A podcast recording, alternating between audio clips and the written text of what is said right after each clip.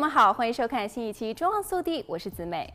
任何想要在2024年前往欧洲旅行的人都应该了解一项将对美国护照持有者生效的新要求。如果您之前无需签证就可以前往欧洲，现在您需要在访问之前通过欧洲旅行信息和授权系统 ETIAS 申请授权。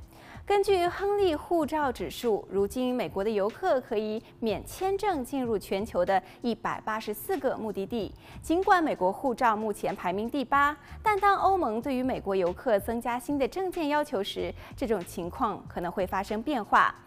申请者可以在 ETIAS 官方网站和移动应用程序上获取，费用为七欧元或者是七点七九美元。所有沟通均通过电子邮件完成。一旦获准旅行，将授权该旅客在需要的 ETIAS 的欧洲国家旅游，在任何的一百八十天内停留最多九十天，并且游客在整个逗留期间必须要持有有效的 ETIAS。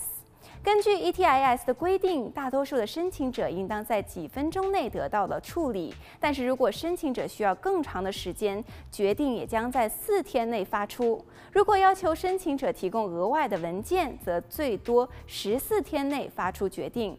欧盟鼓励旅行者在计划旅行之前尽早的申请 ETIS 授权，申请提交确认将通过电子邮件发送，并且附有供将来参考所需要的唯一编号。在收到 ETIS 旅行授权之后，旅客应当确保其姓名、护照号码和其他的信息正确，因为任何错误都将会阻止其入境。如果申请被拒绝，电子邮件也将包含拒绝的原因以及有关如何上诉的信息。根据欧盟的规定，ETIS 旅行授权的有效期为三年，或者直到申请中使用的旅行证件到期为止，以先到期者为准。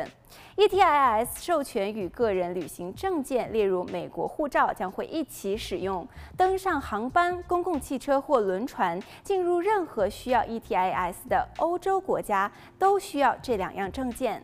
与对护照的国际边境要求类似，ETIS 授权并不保证自动入境权。欧盟表示，边防人员将核实您是否符合入境条件，任何不符合条件的人都将被拒绝入境。好了，本期节目到这里就结束了，我们下期再见。